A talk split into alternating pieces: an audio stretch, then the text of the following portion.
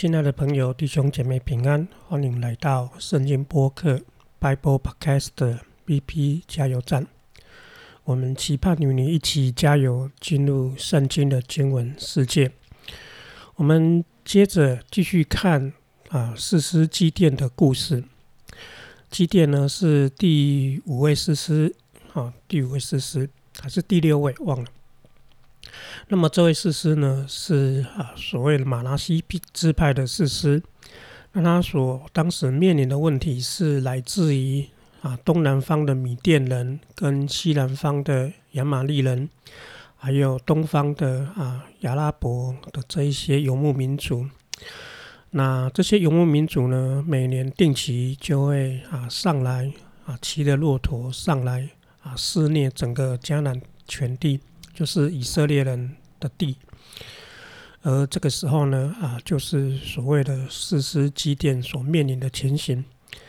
那前面我们说基甸啊，他经文描述出来，让我们看到他原本是个啊胆小啊的人，但是上帝啊呼召他的时候，他有一些经历。那么这时候。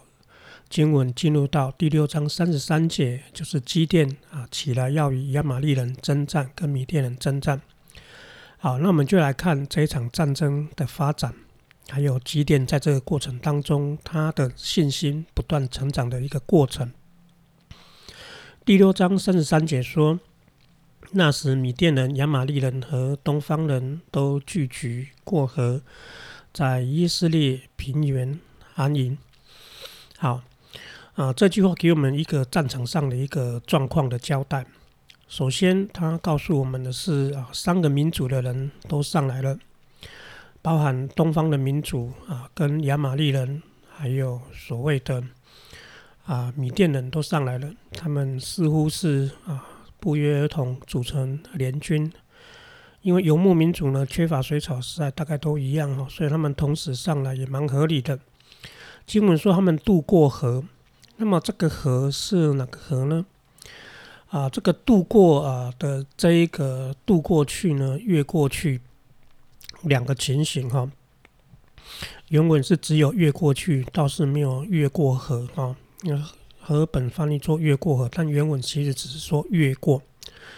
那么越过呢，然后他们说他们就在耶斯列平原安营，所以这个越过有可能有两个意思。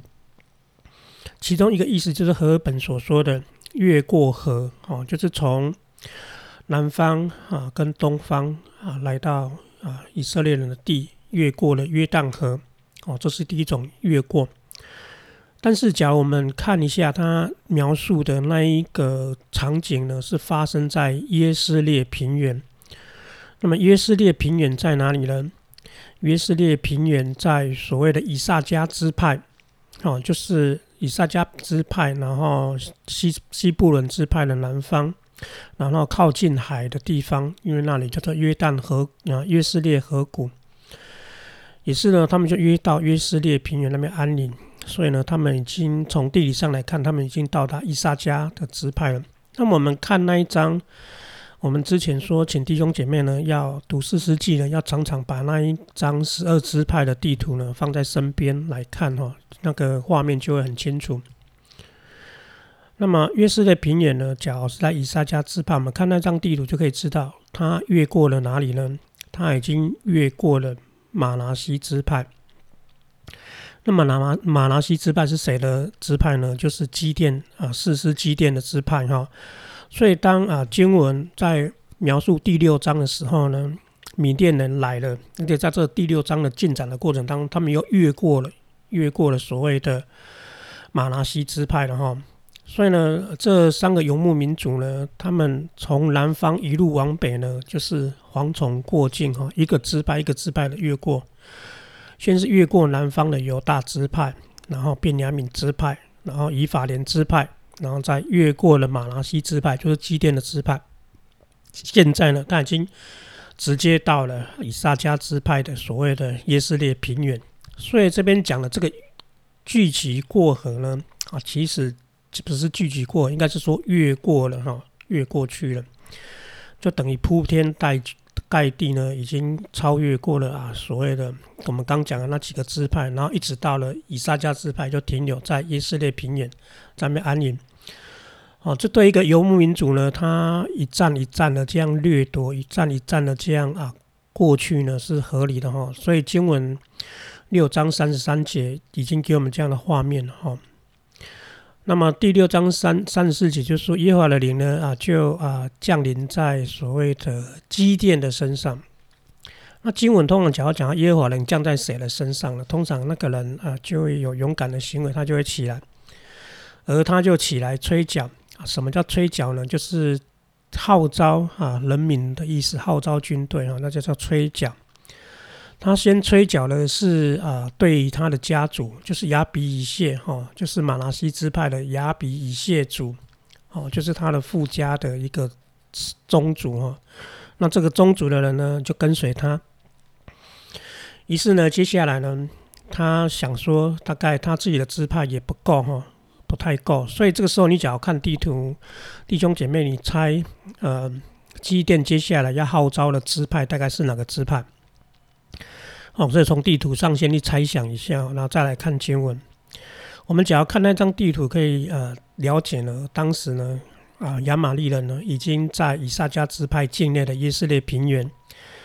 那么以撒迦周围的支派呢，有所谓的马拿西，哦，就是基甸的支派在南边的马拿西，刚刚被列国越过去的支派。然后再往北呢，啊，就以撒迦在周边呢，大概就是有西布伦，哦，然后又有亚瑟，然后又有拿佛他利，哦，那以撒迦呢，现在刚好正被啊米甸人啊所在那边安营，哈。所以呢，以撒等于说，假如我们是基甸的话呢，很直接想到的就是会联合以撒加支派支派周边那几个啊支派哈。所以经文六章三十五节告诉我们了哈，基甸果然这样做。他说呢，他就打发人呢走遍了马拉西他自己的支派，那马拉西人就跟随了他。然后呢，他不单单号召马拉西，他又打发人，就是差遣使者到北方的亚瑟人、拿佛他利人跟西布伦人。哦，等于说呢，他是号召整个以撒家周边的几个支派呢，怎样要对于在以撒家境内的那些米甸人呢，要来进行一个啊所谓的啊征战。好，所以这就是六三三三四三十五节啊三节告诉我们整个战争态势的一个状况，大略的状况。但是呢。啊，即便呢，基甸号召了人民，号召了军队跟随他了，但是基甸呢，他被呼召的时候，事实上呢，一个关键是他身为士师呢，最重要是上帝要与他同在。因此呢，反过来，接下来他就把整个经文呢，再把焦点啊放回来，基甸跟上帝的关系当中。这也是非常合理的现象哈。通常我们在看这些故事呢，通常都是领袖跟啊呼召他的那一位耶和华之间的一个啊关系，会影响整个民族的发展。因此呢，六章三十六节就回头，他描述了基甸跟上帝的一个啊关系。基甸对上帝说呢：“说假如照着你所说的话呢，要啊。”借我的手来拯救呢以色列人呢？那么基甸这时候他跟上帝要要求的要的东西呢，跟之前呢他第一次遇见上帝的时候呢要求的事情一样，他也是要一个记号或一个证据。所以呢，这就是基甸在整个啊整个过程当中呢，可以看到圣经的作者反复的描述到基甸要一个保证跟一个记号，就是要一个神机。或者要一个印证，所以他这时候就又就就再回去问神了，到底是不是啊？真的你的意思？假如是这样的话呢？假如照你所说的，你要借我的手来拯救以色列，那么就要一个记号哈。那我们就想了哈，我们再猜想一下，假如我们是机电，我们要会要怎样子的记号哈？假如你是机电，你会跟上帝要怎样的记号呢？嗯，好。不晓得哈，那我们来看基甸跟上帝要什么记号。三十七节就说了，他要把一团羊毛呢放在禾场上。那假如单是羊毛上有露水呢，别的地方是干的呢，啊，我就知道你是照着所说的话呢，借我的手来拯救以色列人。这句话要讲的就是基甸呢，他事实上来到上帝面前，他也要一个印证哈，而这个印证呢，就是要看这个迹象呢发生的时候呢，有没有照着他跟上帝所求的那一个啊状况发生。假如有的话，他就会认为说，哇，上帝啊，真的与他同在。好，那么三十七呢，他三十八、三十九是我们可以观察到基甸这个人的信心非常可爱的地方。首先，他一开始要求说，羊毛呢，啊，放在河场上，然后晚上经过晚上会有露水。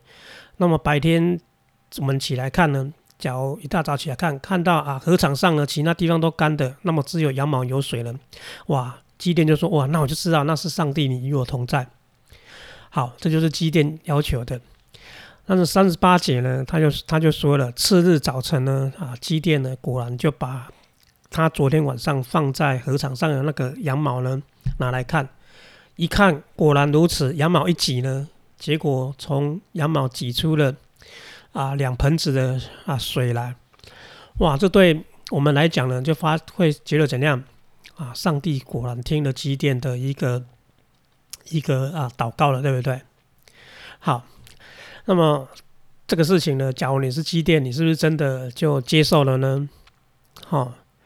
经文告诉我们，机电没有接受这样一个证据，因为三十九节又说了，机电说：“好，现在我呢，他跟说上帝，你不要生气，我在求另外一个神机。那这个神机呢是怎样子呢？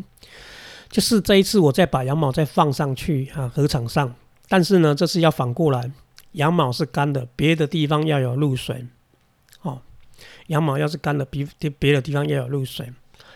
好，这个。”祷告呢啊，看起来呢跟前面三十六节啊、三十七节那个祷告看起来是相反的条件，对不对？前面是要求羊毛干，然后地是啊羊毛湿，然后地是干的。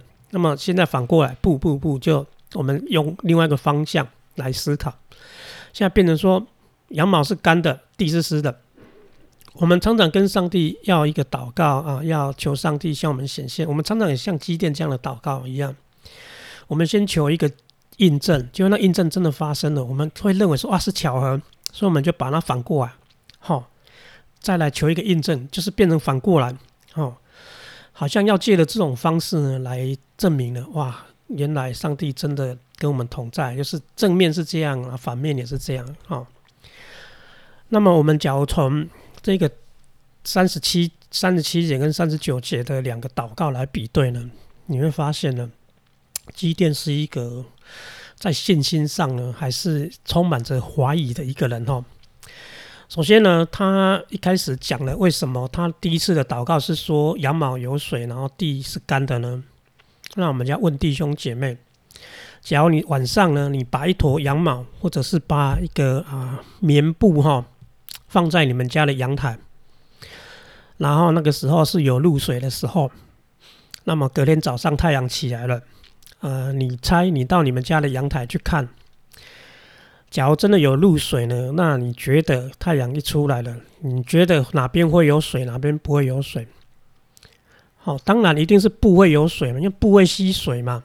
好，那阳台呢，它很容易被太阳晒啊，所以一下子露水就不见了。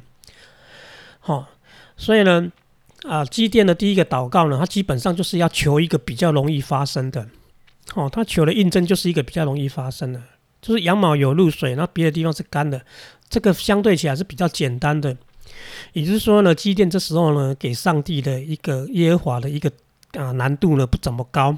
哦，他可能也怕这个上帝呢啊认为呢啊对他来讲呢，对上帝来讲呢，要让羊毛啊他想说让羊毛湿呢，让其他地是干的呢，对上帝来讲比较容易做得到。哦，他不想给啊上帝难题，那这也反映出了基甸呢，真的很希望是羊毛有水，而其他地方是干的，所以他祷告的事情呢，其实就是他心里想要的结果。因为人的理性呢，想呢羊毛有水呢，别的地方是干的，是比较有可能哦，是会发生的。那么基甸可能借由这一个呢啊以理性上来判断，可能比较容易发生的一个状况呢，来成为他的一个印证呢，从某种程度会反映出呢，基甸真的很希望上帝与他同在，而他求的那个印证呢，就是证明上帝与他同在。假如那个印证呢，很容易成就了，他可能内心的信心呢，会比较容易得到那个信心，因为那个印证比较简单。但是呢，这个啊，当这个印证一发生的啊，基甸又想啊，不对，可能。他可能也察觉到他自己内心的啊想法哈，想说他给上帝一个简单的，只是为了要啊安慰他自己也好，或者是鼓励他自己也好。我们不晓得这个印证呢，他其他人知不知道了哈？假如是其他人也在的话，他可能也有可能是要鼓励其他人。好，那总之呢，一开始呢，机电是求一个比较简单的、比较容易发生的，但是他后来就发现了，哇，这样也不行。哦，这样感觉有点怎样，像鸵鸟心态一样哈，就很像他当时躲在那一个地窖一样，是一种鸵鸟心态，就是不愿意面对现实，所以他找一个比较容易发生的啊印的一个迹象来当做印证。所以呢，第三十九节他就说了：“哦，上帝，不不不，我们现在呢，把它反过来说，哦，就是让羊毛呢，这次变让羊毛是干的，其他地方是湿的。”哦，这样这样的话，对上帝来讲很难，比较难哈。从人的想法来讲，应该是这样，因为假如地都湿了，羊毛不可能是干的。好，所以机电现在求的呢是反过来求。好，所以可以呢，从这当中我们可以去试想了，机电其实跟我们一样哈，那个信心总是在挣扎跟拉扯当中，又愿意上帝给我们印证呢，又怕那个印证呢太难了，不是上啊。不是上帝给不了了，所以先要求一个呢，上帝比较容易做到了印证了。但是等到那个印证发生了，我们又反过来说，哦，这样可能还是没有什么安全感，所以呢，才又跟上帝求一个比较难发生的印证，哦，就是这个羊毛是干的，地是湿的印证。结果没想到呢，这一页呢，上帝也是这样回应他的祷告，然后结果呢，羊毛是干的，地上都有露水。那么经过。再看到第二个神机呢，我想不单单是机电的哈，连我们读者呢都会觉得，那这肯定就是上帝做的了哦。因为从人的理性来上来看呢，这个是相对难的一个一个神机，哦，那何况呢是只是差了一个一天而已，那就就那就不能用巧合跟啊不合理的事来看了，那就是真的是一个神机了。于是呢，经过这样子的过程当中呢，上帝也是因为透过积淀了这两次的球呢，再一次的鼓励了他的信心。所以呢，我们看到积淀哦，他一开始他经文描述他就是一个比较胆小的人，躲在地窖啊打麦子，然后他也去问上帝呢，为什么上帝要遗弃以色列人？那上帝就跟他说呢，我就是要派你这一个胆小人去拯救以色列人。那么，那么呢？接下来呢？基甸又觉得，啊，他怀疑他看到的那一个人呢，跟他说话是不是上帝呢？所以他要去印证那个人是不是上帝呢？还跟他说呢，你等我一下，我去拿鸡肉来。哈，假如你是神呢，那你就要看能不能啊接受这个肌肉。就没想到上帝用一个神机呢，让那个磐石上呢撕掉的鸡肉被火吞灭了。所以呢，可以看到基甸在这。啊，好，这第六章的描述的过程呢，那我们看到他是一个啊，很不容易相信，那很容易怀疑的一个人。那每一次呢，上帝就透过这种怀疑呢，一次又一次的兼顾他的心，就很像这一次呢，他也是怀疑，想说上帝已不与他同在，所以他就用羊毛，哦，羊毛丝跟羊毛干，哦，这两个一个难一一个简单一个容易的一个神机呢，要来跟上帝求问。就上帝呢没有离弃他哈，还是上帝还是呢让他啊怎样可以得到他所要的印证？所以可以看到呢，上帝也是怜悯啊这个积淀哈，这跟上帝跟我们关系也是很像。神常常也是怜悯我们，知道我们信心软弱，就很像主耶稣啊当时来的时候呢啊有一个人呢跟主耶稣求求说他的孩子好不了，那么门徒呢祷告也好不了。那么主耶稣呢，就说呢，那个人就跟主耶稣呢，他相信，但是信不足。他相信，但是他信心不足。主耶稣呢，还是加添他的信心，给他的儿子呢病好了。所以呢，我们可以看到这位神呢体恤人的软弱，然后呢也容许人在信心不断的成长过程。亲爱的朋友，盼望呢我们读了基甸的故事呢，可以让我们有很多的安慰跟鼓励。原来呢，基甸这位士师呢，这位大能的勇士呢，跟我们一样，也是信心呢在不断的成长的过程当中。愿神祝福你。那我们下次呢来看基甸呢，他有一个更大的信心的挑战，就是呢，他所宣告的人啊来了，周边的啊这些支派的人都来了，但是最后呢，上帝要他带的人呢，却呢大呼出乎了啊基甸还有所有人的意外。那这也是机电另外一个信心的一个考验。那我们下次再来看机电跟他的三百个勇士。亲爱的朋友，谢谢你的收听，我们下次啊再见。